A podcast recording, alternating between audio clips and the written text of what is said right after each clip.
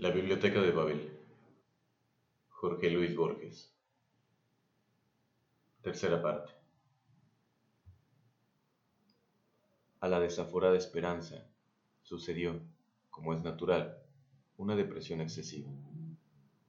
La certidumbre de que algún anaquel, en algún hexágono, encerraba los libros preciosos y de que esos libros preciosos eran inaccesibles, pareció casi intolerable.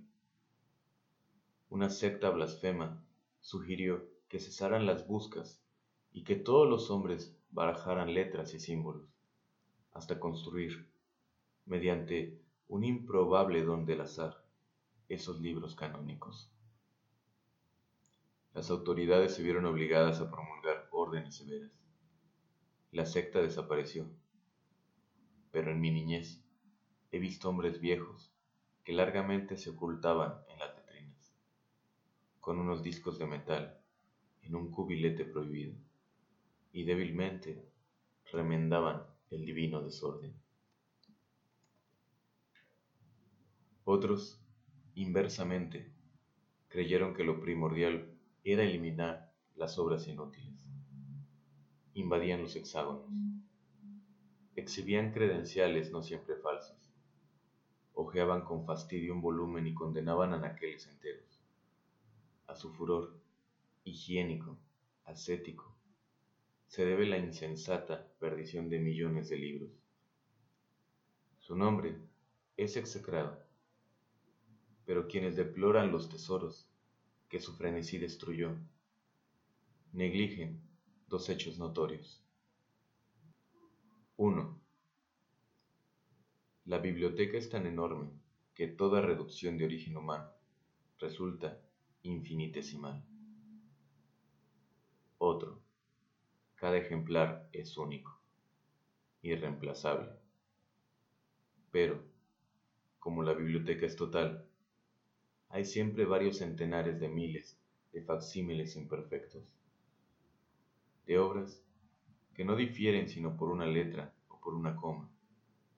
Contra la opinión general, me atrevo a suponer que las consecuencias de las depredaciones cometidas por los purificadores han sido exageradas por el horror que esos fanáticos provocaron. Los surgía el delirio de conquistar los libros del hexágono carmesí, libros de formato menor que los naturales, omnipotentes, ilustrados y mágicos. También sabemos de otra superstición de aquel tiempo, la del hombre del libro. En algún anaquel de algún hexágono, razonaron los hombres, debe existir un libro que sea la cifra y el compendio perfecto de todos los demás. Algún bibliotecario lo ha recorrido y es análogo a un dios. En el lenguaje de esta zona persisten aún vestigios del culto de ese funcionario remoto. Muchos peregrinaron en busca de él. Durante un siglo, fatigaron en vano los más diversos rumbos. ¿Cómo localizar el venerado hexágono secreto que los hospedaba?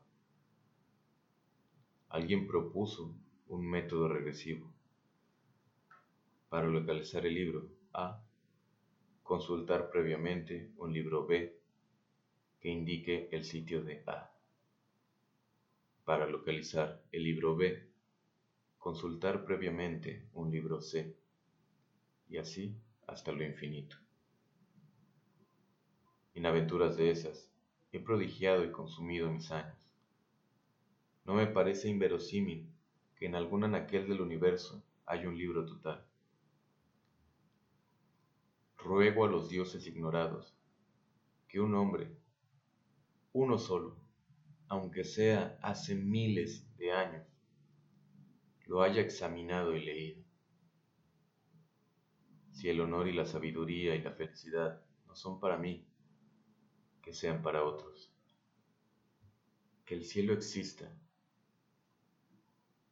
aunque mi lugar sea el infierno. Que yo sea ultrajado y aniquilado, pero que en un instante, en un ser, tu enorme biblioteca se justifica. Afirman los impíos que el disparate es normal en la biblioteca y que lo razonable, y aún la humilde y pura coherencia, es una casi milagrosa excepción. Hablan, lo sé, de la biblioteca febril, cuyos azarosos volúmenes corren el incesante albur de cambiarse en otros, y que todo lo afirman y lo niegan y lo confunden, como una divinidad que delira.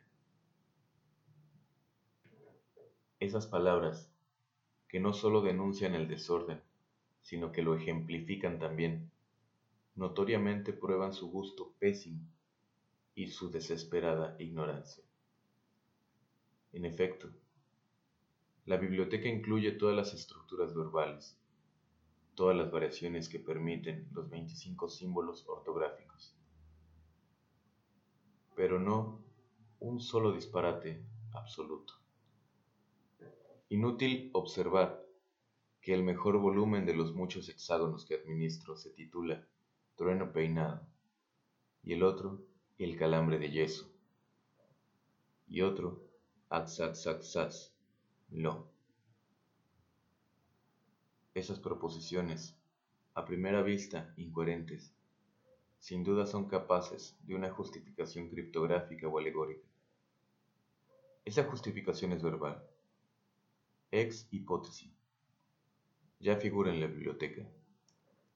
No puedo combinar unos caracteres. D, H, C, M, R, L, C, H, T, V, J. Que la divina biblioteca no haya previsto y que en alguna de sus lenguas secretas no encierren un terrible sentido Nadie puede articular una sílaba que no esté llena de ternuras y de temores, que no sea en alguno de esos lenguajes el nombre poderoso de un Dios. Hablar es incurrir en tautologías. Esta epístola inútil y palabrera ya existe en uno de los treinta volúmenes de los cinco anaqueles de uno de los incontables hexágonos, y también su refutación un número, n, de lenguajes posibles, usa el mismo vocabulario. En algunos, el símbolo biblioteca admite la correcta definición. Ubicuo y perdurable sistema de galerías hexagonales. Pero biblioteca es pan o pirámide o cualquier otra cosa. Y las siete palabras que la definen tienen otro valor. Tú que me lees, ¿estás seguro de entender mi lenguaje? La escritura metódica me distrae de la presente condición de los hombres. La certidumbre de que todo está escrito nos anula o nos afantasma. Yo conozco distritos en que los jóvenes se prosternan ante los libros y besan con barbarie las páginas, pero no saben descifrar una sola letra. Las epidemias, las discordias heréticas, las peregrinaciones que inevitablemente degeneran en bandolerismo, han diezmado la población. Creo haber mencionado los suicidios, cada año más frecuentes. Quizá me engañen la vejez y el temor pero sospecho que la especie humana, la única, está por extinguirse y que la biblioteca perdurará, iluminada, solitaria, infinita, perfectamente inmóvil, armada de volúmenes preciosos, inútil, incorruptible, secreta. Acabo de escribir infinita no he interpolado ese adjetivo por una costumbre retórica. Digo que no es ilógico pensar que el mundo es infinito. Quienes lo juzgan limitado postulan que en lugares remotos los corredores y escaleras y hexágonos pueden inconcebiblemente cesar, lo cual es absurdo. Quienes la imaginan sin límites olvidan que los tiene el número posible de libros.